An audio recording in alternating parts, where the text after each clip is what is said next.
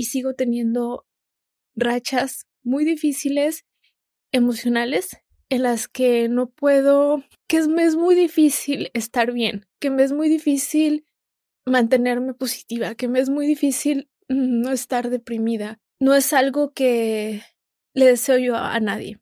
No le deseo a nadie el sentirte mal contigo misma porque tienes todo y no puedes sentirte feliz. No le deseo a nadie eso. Donde hace falta amor, el alma puede ser un adorno más. Soy Cielo Vanessa. Ven y acompáñame a este viaje de letras y pensamientos donde te compartiré con todo mi cariño y dedicación cómo ser mejor cada día, cómo identificar si algo anda mal dentro de ti, cómo luchar contra ese espejo con el que luchas cada día. Si el externar tus emociones te cuesta, si no sabes con quién hablar, si sientes que estás solo, has llegado al lugar correcto. Comencemos. Hola, ¿qué tal cielitos? ¿Cómo están? Bienvenidos a mi canal. Yo soy Cielo Vanessa y me da mucho gusto que estén aquí. Ya tenía tiempo que no estaba por aquí presente con ustedes y en verdad lo siento mucho, pero se me había complicado mucho grabar videos. Quiero darles las gracias porque ya llegamos a 10 mil suscriptores, no lo puedo creer de verdad que hace más de un año creé este canal con mucha esperanza, con mucha fe y nunca creí que fuéramos a llegar a 10 mil suscriptores, una pequeña familia feliz, se los agradezco muchísimo porque para mí cada una de estas personitas que están suscritas a este canal significa familia, significa amor, significa unión, significa esperanza, porque están aquí por algo y se los agradezco con todo el corazón porque cada uno de mis videos los hago con mucha dedicación con mucho cariño. Gracias de verdad, de todo corazón. Llegó la hora de platicarles cuál es la razón por la que inicié este canal y por amor a mí. Y la razón es porque yo estoy diagnosticada con trastorno bipolar.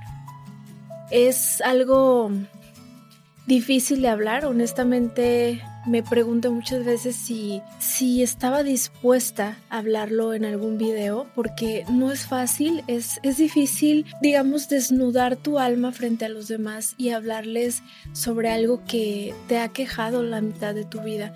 Y en este caso, para mí es así. El trastorno bipolar en sí, bueno, es una enfermedad mental que puede ser en su mayor parte también hereditaria. En mi caso es hereditaria. Y pues les voy a platicar un poquito cómo comencé a tener señales de esta enfermedad. Me han preguntado muchas veces cómo supiste o, tú te diagnosticaste o lo buscaste en internet o un doctor te dijo cómo fue que llegaste a la conclusión de que tenías trastorno bipolar, ¿no? Porque no es fácil, si de por sí, por ejemplo, cuando nos diagnostican con una enfermedad, es muy difícil aceptarlo. Eh, yo quiero decirles que lo mío fue todo un proceso no fue que me lo dijeran un día y, ya, ¿no? Lo mío viene de años atrás y me voy a remontar al año, tenía 13 años y yo tenía un año de que mi familia y yo nos habíamos mudado a vivir a Acapulco. Aquí nace todo.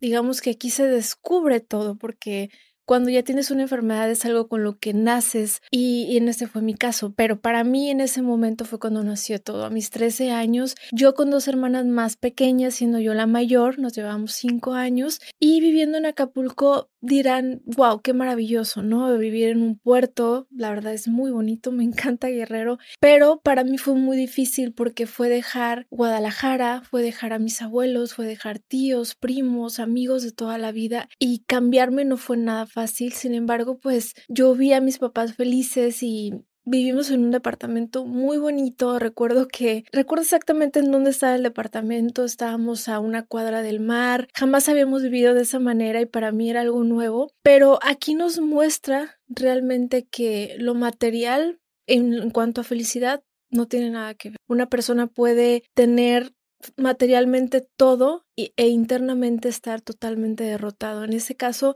yo empecé a deprimirme porque extrañaba mucho a mi familia, extrañaba mucho a mis abuelos, a mi casa. Fue algo muy drástico y digamos que estaba yo entrando en plena adolescencia y me deprimí. Empecé a, a deprimirme. Sin embargo, yo no sabía que era una depresión. En ese entonces, honestamente, no se hablaba de esto como se habla ahora. Ahora, afortunadamente, vemos Instagram, vemos ya YouTube y la gente cada vez habla más de yo tuve depresión, yo pasé esto y qué bueno, porque de eso se trata, de hablar lo que sientes. Pero yo me acuerdo que en ese entonces no se hablaba, ¿no?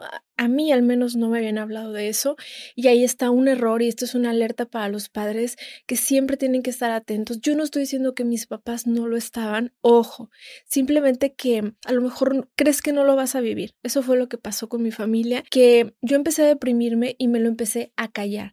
Yo decía, es que está mal, porque me lo decía a mí misma, está mal no valorar la vida, está mal esto, esto, esto. Sin embargo, en mi cerebro había una falta de serotonina. La enfermedad en la que yo padezco tiene temporadas en las que estás sumamente deprimido, que no quieres hacer nada, que no te puedes salir de la cama. Y esto no es cuestión de voluntad. Tienen que entenderlo. Si tú estás aquí y nunca has sabido lo que es la depresión o lo que es el trastorno bipolar, te pido por favor que te informes y que mejor trates de no opinar en algo que no has vivido, porque no puedes tú opinar acerca de algo que no has vivido en carne propia. Y si tú lo has vivido, lo has sentido, has pasado algo así, estoy segura de que me vas a entender. Yo estaba tan mal que yo pensaba que estaba mal sentirme así, ¿no? Entonces yo decía, yo no voy a decirle nada a mis papás porque los voy a, a romper, entonces era una niña ya con pensamientos que estaban totalmente volviéndome loca. Entonces trataba yo de estar bien, trataba de, de esto. Sin embargo, todos esos emociones y sentimientos empecé a acumularlos de manera negativa al punto de que empecé a comer excesivamente. Entonces, sin querer, o sea, sin yo darme cuenta, caí en bulimia, todas las noches me atrancaba, comía, comía, comía y un día simplemente se me hizo fácil y vomité. Por supuesto que volví a cometer otro error. No se lo dije a mis papás, no le dije a mi mamá, ¿sabes qué? Estoy vomitando, ¿sabes qué? Porque me avergonzaba. Entonces aquí hago una pausa y les digo, si ustedes están pasando algo así, no cometan mi mismo error. No cometan el error de quedarse callados por miedo al que dirán. Siempre va a existir gente que les va a decir, eres un cobarde, es que la vida es esto, es que es esto, pero es que si no lo has vivido en carne propia, no opines, por favor. Hay que ser un poco más empáticos en una persona que tiene depresión que tiene bulimia, que tiene anorexia, que tiene esquizofrenia, trastorno bipolar, no se trata de voluntad, simplemente la persona le hace falta un químico, así nació, necesita terapia, necesita ayuda. Entonces, con decirle échale ganas, no lo vas a solucionar. Discúlpeme, pero esa es la verdad. Tenía 13 años, casi por cumplir 14 años, ya estaba yo tan deprimida que yo dije ya no quiero vivir. Estaba ya tan mal que simplemente dije ya me quiero morir y mi primera idea fue tomar una botella de... Honestamente prefiero ni siquiera decir el nombre, pero era un químico muy fuerte que te puede matar. Entonces yo ya estaba totalmente mm, dispuesta a hacerlo. Y cuando llegó la noche yo preparé todo, o sea, yo recuerdo esa, esa niña que tenía miedo, deprimida, que quería morirse y honestamente quisiera decirle, por favor habla, dile a tus papás, por favor dile a alguien, por favor pide ayuda, no te quedes callada, pero era tanta mi vergüenza de ver a mi familia bien, de ver que estábamos en un departamento padre y teníamos todo, yo decía, ¿por qué no me puedo sentir feliz? ¿Por qué no puedo? Para eso también quiero comentar que había comenzado a tener bullying de parte de compañeros. Me decían vaca, me escribían vaca en mi, en mi blusa. Acumulé muchísimo resentimiento, muchísimos sentimientos negativos y en la noche simplemente busqué ese líquido y no estaba, no había en mi casa, casualmente no había y agarré lo primero que encontré, lo que mi inocencia creyó que me iba a matar y me tomé una botella completa de limpiador. Ni siquiera recuerdo cuando me la tomé no recuerdo haber caído, no recuerdo nada más que mis papás me llevaron al hospital. Obviamente fue un gran shock para mi familia. Fue muy triste porque esa parte sí la recuerdo y recuerdo cómo mis papás me decían qué es lo que te hace falta, qué es lo que necesitas y honestamente no supe qué responder. Yo creía que era el físico, mi físico lo que me hace sentir mal. Simplemente no tenía una respuesta, no había algo que me hiciera feliz. Todo esto pasó y mis compañeros de la escuela se enteraron, me empezaron a hacer bromas, como tienes el estómago fabulosamente limpio. Ya ver, las personas suelen ser crueles. Honestamente, ya no me importaba en ese momento porque caí en un estado de depresión así. Otro error que cometimos mi familia y yo fue que me aconsejaron que tomara terapia y yo fui con una doctora y yo creí ya no necesitarlo. Fui una vez y me preguntó, me acuerdo que su primera pregunta fue, ¿terminaste con alguien? Y yo nunca he tenido novio. O sea, mi pregunta fue, no, casi le dije, a fuerza tengo que ponerme triste por eso. Le dije, no estoy triste por eso, estoy triste, no sé por qué. Ella me dijo, es depresión. Lo primero que me dijo es depresión, estás deprimida, pero jamás me recetó medicamentos, simplemente dijo que tenía que ir a terapia y yo dejé de ir. Ese fue mi error también dejar de ir, rechazar una ayuda. Mis papás inocentemente creyeron que cambiándonos de casa todo iba a estar mejor. Nos cambiamos a una casa más bonita y honestamente nada cambió. Al contrario, lo que pasó fue que en vez de pasar de la bulimia, pasé a la anorexia. Empecé a obsesionarme muchísimo con mi cuerpo, a querer ser más delgada y dejé completamente de comer. Pasé de pesar casi 70 kilos a pesar 40 y 44 por ahí, cuando tenía ya 14 años. Seguía deprimida y en ese momento yo supe que algo no estaba bien conmigo. Supe que no estaba sintiéndome lo mejor posible porque nada me llenaba ya. Ya ni el ser más delgada, ni el, el que yo creía que siendo más delgada iba a ser más bonita, lo cual es un error también. El físico no tiene nada que ver con tu felicidad. Mis papás trabajaban todo el día, no estaban en la casa, teníamos personas que nos cuidaban y honestamente mi mamá me lo ha contado, ella me ha dicho que ella sentía mucho miedo de no saber cómo ayudarme, que ella investigaba en internet pero no encontraba nada y no sabía realmente cómo ayudarme. Ella como mamá quería pensar que tal vez esa depresión iba a ser pasajera o algo así. Entonces yo en mi niñez recuerdo que era una niña nerviosa, que me mordía las uñas desde niña y algunos acontecimientos que me pasaron también de pequeñita que preferiría omitirlo ahorita. Más adelante lo contaré, pero honestamente fuera de eso sí me da a pensar que desde que somos muy pequeños los padres tenemos que estar muy atentos a la salud de los niños, la salud mental, porque a veces Queremos creer que nuestros hijos no van a tener eso, pero tenemos que estar pendientes de lo que les pasa a su alrededor, también de la genética, de la herencia. En mi caso, les puedo contar que, bueno, eso fue un intento de suicidio que tuve, que me hicieron un lavado gástrico, omití eso, olvidé contarles que me hicieron un lavado gástrico, duele, duele mucho. Mi primer pensamiento cuando yo estaba en el hospital y tenía el, lo tenía por aquí la, la manguera y sí me dolía, y recuerdo que dije, ¿por qué no me morí? Se dan cuenta, una persona que está muy deprimida, de verdad no, no puede pensar claramente. Sus pensamientos se nublan a un punto en el que lo único que desean es morir. Pero ojo, desean morir no por ser egoístas, no por ser tontos, no por ser incultos, no por ser malagradecidos. Desean morir porque quieren acabar con el dolor, porque su sufrimiento es muchísimo, porque cuando no están generando serotonina, cuando no está bien realmente su cuerpo para generar esa felicidad que usualmente debemos generar, lo que quieren es, es morir, lo que quieren es ya no sentir. Eso me pasaba a mí. Recuerdo que sí pensé eso. Nos cambiamos de ciudad varias veces. Viví en Cancún, viví en Acapulco, Ixtapa, Después volví a vivir en Guadalajara, volví a vivir en Cancún y cuando tenía 16 años también intenté lastimarme de alguna manera. Yo me cortaba me cortaban mis brazos, me cortaban mis piernas y esto se llama cutting, es una manera de sanar el dolor momentáneamente. Esto ya también ha sido investigado y, pasa muchísimo eh, también en adolescentes de todas las edades y yo decía, ¿por qué cuando me corto siento como un alivio? Pues bueno, esto tiene explicación, pero yo no lo sabía. Entonces tampoco se lo dije a mis papás, muy tontamente me lo callé también Jamás les dije, saben que me siento así.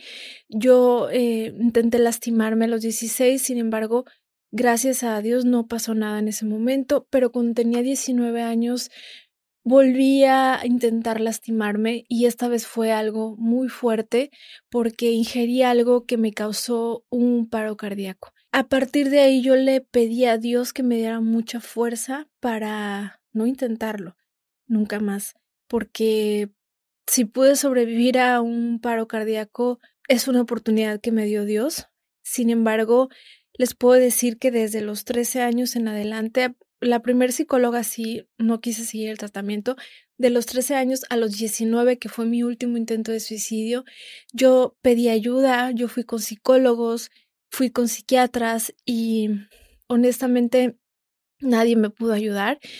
Cuando tenía 16, me diagnosticaron con trastorno bipolar en el SALME, es el Instituto Jalisciense de Salud Mental. Comencé yo un tratamiento, digamos, pues de medicamento. Recuerdo que me recetaron en ese entonces floxetina, lo cual no me ayudó, pero em, seguí yendo a otros psiquiatras que me corroboraron ese trastorno. Y yo traté de, de no tomar para mal el diagnóstico que me dieron porque probablemente eso me afectaría. Entonces, cuando pasó la última vez que me intenté suicidar, me sentía con esos arrebatos, ¿no? Etapas en las que me sentía muy bien o bien, pero etapas en las que duraba meses con una depresión insoportable, con ganas de, de querer morir, no querer pararme de la cama, no querer hacer nada, como si fuera una depresión que no se va en días, en semanas, en meses.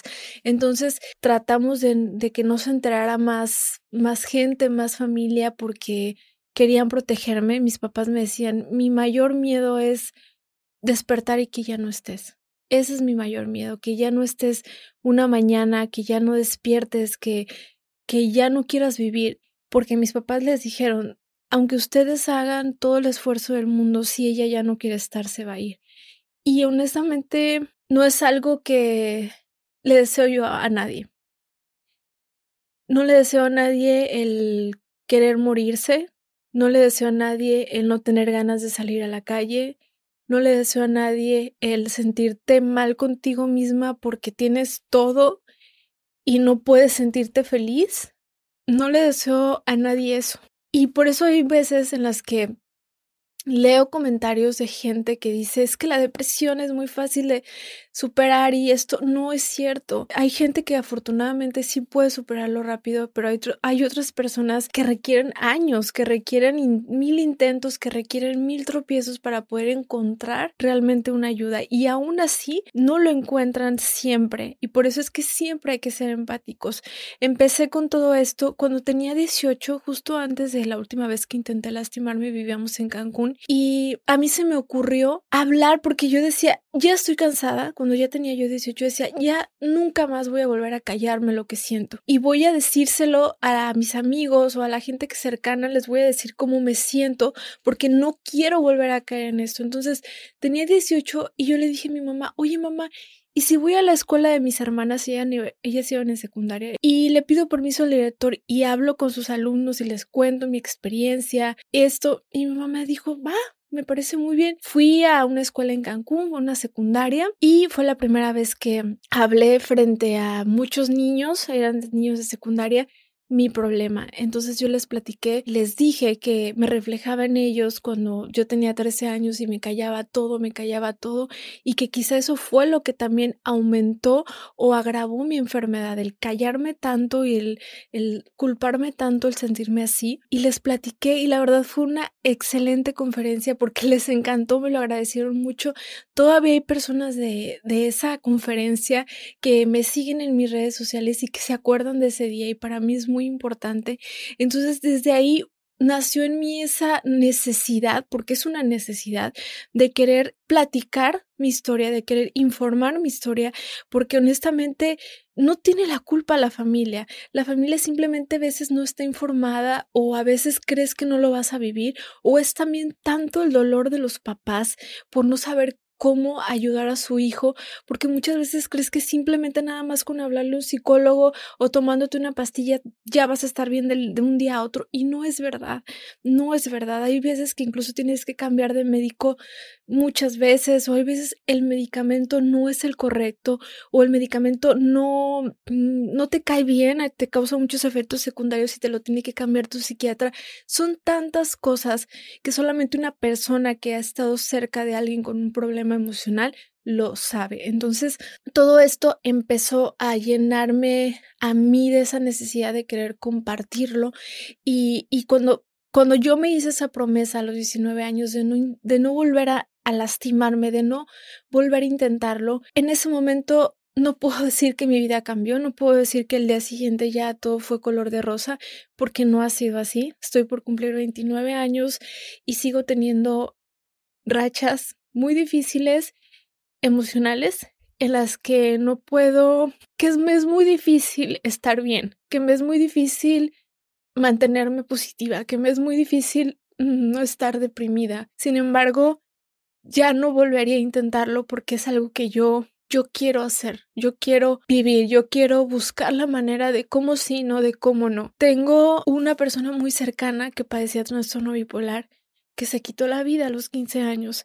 Y justo yo tenía 15 años cuando se quitó la vida esta persona. Y siempre de alguna manera u otra también pienso en mi familia, pienso en esta persona y digo, no, yo sé que puedo y sé que debo luchar, aunque, como repito, tengo días en los que no puedo levantarme de la cama lo intento o me siento demasiado deprimida o no quiero salir, no tengo ánimos en nada y sin embargo sigo y sigo y si el medicamento no me funcionó, vamos a probar otro y que sea y con fe y con lucha y con ganas. El año pasado justamente estaba también en una fase nuevamente depresiva porque mi trastorno bipolar se va más hacia lo depresivo. Tiene un nombre, ahorita se me, se me fue con tanta cosa que les estoy contando, pero eh, yo soy más depresiva que manía, que manía. Tengo más fases de depresión.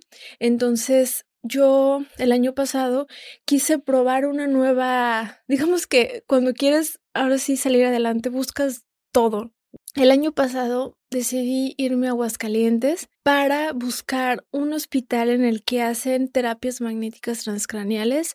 Yo, como todo, puse mi fe en eso, busqué un buen doctor para que me hiciera esto. Me hicieron 29 terapias magnéticas transcraniales que sí son fuertes, honestamente sí. A mí me habían dicho que estas podían ayudar en la depresión o en la ansiedad y quise probarlo honestamente no me ayudó, quiero decirlo. Hay personas a las que probablemente sí, vuelvo a decir, no somos todos iguales, lo que a ti te funciona puede que a mí no, viceversa. A mí no me ayudó, me hice 29 sesiones, sin embargo lo hice con mucha fe y eso es lo que cuenta, porque mm, después de tantos doctores, tantas terapias, tantas cosas, honestamente lo que más quieres es realmente encontrar un balance, una ayuda, algo que te pueda pues dar esa paz. Algo que sí puedo decirles a las personas es no se automediquen, que no se autodiagnostiquen, que a la primera que ustedes sientan que algo anda mal con ustedes, que, es, que, no, que no sea normal esa depresión o no sea normal esa tristeza, perdón, busquen esa ayuda, no se callen como yo. Todo esto es la recuperación, también la aceptación requiere de un proceso requiere de un proceso que es extremadamente doloroso, pero a la vez, si tú lo quieres ver de esa manera, es muy bello, porque yo veo a esa niña de 13 años, me causa dolor muchas veces imaginarme cómo, cómo me sentía de sola, que ni siquiera lo podía hablar con nadie, que todo ese dolor se, se presentó en, en bulimia, en anorexia, en más depresión, en que yo no entendía, yo decía, ¿por qué me siento tan triste? Y de repente un poco mejor y luego otra vez muy, muy triste. Y ahora es que me doy cuenta de que yo no tenía la culpa, simplemente necesitaba la ayuda adecuada desde ese entonces. Y el día de hoy les vuelvo a decir, para mí es un descubrimiento todos los días, es una lucha todos los días les comenté el año pasado, esa fue mi alternativa, sin embargo, pues no funcionó del todo Y el 22 de enero de este año, mi familia tomó una decisión muy drástica, una decisión que estuve internada del 22 de enero del 2020 al 23 de mayo del 2020, 120 días. Voy a hacer un video acerca de esta, pues mi experiencia en una clínica de rehabilitación. La verdad, qué es lo que se vive dentro de una clínica de rehabilitación. Este video ya lo pueden quizá encontrar en unas semanas aquí o ya lo puedes encontrar aquí sobre mi experiencia en una clínica de rehabilitación, de la cual ya me han preguntado algunas personas cómo fue mi experiencia, si vale la pena, si realmente mm, pues te ayuda o no. ¿Por qué? Porque realmente cuando tienes una enfermedad emocional, tú necesitas em, ayuda y tienes que buscar todas las maneras posibles, todos los recursos posibles, agotar todo lo que tengas para realmente encontrar una ayuda. En mi caso, acepté mi enfermedad, acepté el trastorno bipolar ya hace tiempo. Todavía me cuesta y hay personas que dicen, a ver, ¿cómo, cómo es el trastorno bipolar? A ver, no entiendo. Estás un ratito feliz y al otro triste. No, hay temporadas en las que una persona puede, puede, durar meses en un estado de manía o puede durar meses en un estado de depresión. Y esto es algo mm, que la persona no decide en ese momento ponerse feliz y luego triste al momento. No, hay muchos mitos acerca de la enfermedad. A mí me encantaría explicarles esto de parte de un profesional y lo voy a hacer más adelante, invitar a un profesional de la salud mental para que nos diga en sus propias palabras qué es el trastorno bipolar. Yo les pido a ustedes que si yo les estoy platicando mi experiencia, si les estoy platicando que tengo esta enfermedad, no me juzguen. Honestamente, si lo hacen, pues bueno, eso ya es, ya quedan ustedes. Algo que les puedo decir si es que ustedes creen vivirlo o creen o, ya lo vivieron o ya los diagnosticaron, es que no crean que todo el tiempo o que toda su vida van a sufrir. Ustedes busquen y sigan buscando alternativas si el doctor con el que están no se sienten cómodos o simplemente ya tienen tiempo y no ven resultados. Cambien de, de, médico, busquen otras opciones, busquen más alternativas. Si el medicamento que te están dando no te está haciendo efecto, también busca que te lo cambien, busca que se adecue a ti. Esto yo lo he hecho millones de veces, créanme que me han cambiado muchas veces el medicamento, he, buscado muchos doctores. Siempre, si una persona te dice, no te has curado porque no quieres, o eres un flojo, o solamente están echarle ganas, o hay parte de la cama, este, lo tuyo es mental, todas esas palabras, bórralas como si fueran Haz de cuenta que te las dijo el viento, bórralo de tu mente, solamente tú sabes lo que estás viviendo, tú sabes tus batallas. Entonces, en mi caso sí ha sido una lucha enorme en la que sí he tenido años mejores que otros, en las que he tenido también que aprender a perdonarme porque el perdonarme sobre cuando intenté quitarme la vida no es fácil, porque sé el daño que le hice a mis papás, a mis hermanas, a mi familia, y ese daño quizá en algún momento creí que iba a ser irreparable. Ahora me doy cuenta que puedo repararlo con amor, con que mi familia vea que le estoy echando todas las ganas del mundo y más que echarle ganas, que realmente estoy poniendo todo de mí porque aunque de repente mi misma enfermedad quiera tumbarme, quiera que yo esté en el piso, quiera que yo esté siempre dormida o siempre apagada, sé que yo puedo volver a encender mi luz de nuevo. Y lo mismo te digo a ti si lo estás viviendo. Esa es la razón por la que yo he compartido con ustedes mi enfermedad, el haber creado este canal. Para mí es es más que un canal, para mí es más que hacer videos, simplemente es hablar con la verdad, es hablar con la verdad de que allá afuera hay muchísimas personas que sufren depresión, que sufren también trastorno bipolar y quizá no lo saben. Entonces, mi, mi mayor motor es poder platicarles a ustedes que si ustedes también lo están viviendo, lo están sintiendo o se identifican conmigo, no cometan mis mismos errores. No cometan mi error de callarse, no cometan mi error de avergonzarse, no cometan mi error de volver a repetir sus mismos errores. Simplemente busquen cómo salir adelante, cómo sí y no cómo no. Entonces, el poder hablar en este canal acerca de temas de depresión, de, de ansiedad, de cómo te sientes, de, de autoestima, todo esto es como si me hiciera un regalo a mí misma y al mismo tiempo a otros que quizá puedan verme, identificarse y en ese momento decir, yo también valgo mucho y aunque ahorita me siento muy mal, puedo buscar ayuda. Y tal vez si tengo suerte, puedo ahorrarme tantos años de sufrimiento como Vanessa. Eso es lo que yo quiero, eso es lo que yo, lo que más me motiva a estar aquí con ustedes, lo que más me motiva a sentarme aquí con ustedes, a hablar, aunque tengo miedo de contar mi verdad. Ahora sí que suene como Niurka, aunque tengo miedo de contar mi verdad, les estoy contando mi verdad con el único fin de que ustedes también lo hagan, que ustedes también puedan buscar ayuda, también puedan encontrar paz, también puedan encontrar su vocación y también puedan saber que no están solos. Eso para mí es lo más importante. Y bueno, me da tanto gusto poder platicarles a ustedes esto. Siento como que me quité un peso de encima porque ya pude liberarme, ya puedo decirles la verdad del por qué estoy aquí con ustedes y también que sepan que incluso estoy segura que vamos a poder entendernos mejor ahora que ya saben realmente todo lo que he vivido, con la única finalidad de que ustedes también si se identifican conmigo o no, puedan pedir ayuda o puedan darse cuenta que el tener trastorno bipolar así fuerte como suene, no significa el fin del mundo, significa que también mereces ayuda y puedes encontrarlo. Voy a estar más seguido aquí con ustedes compartiendo muchos más temas acerca de salud mental, motivación y todas las cosas que les gustan.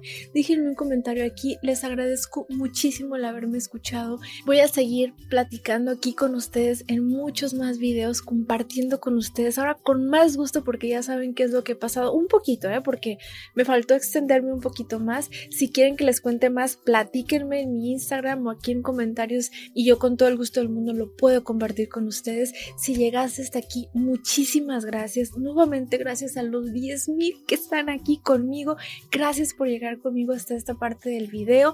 Si te gustó este video, déjame un comentario dale like y suscríbete a mi canal porque voy a estar subiendo muchos más videos y activa la campanita de notificaciones. En verdad, gracias por estar aquí conmigo. Nos vemos la próxima.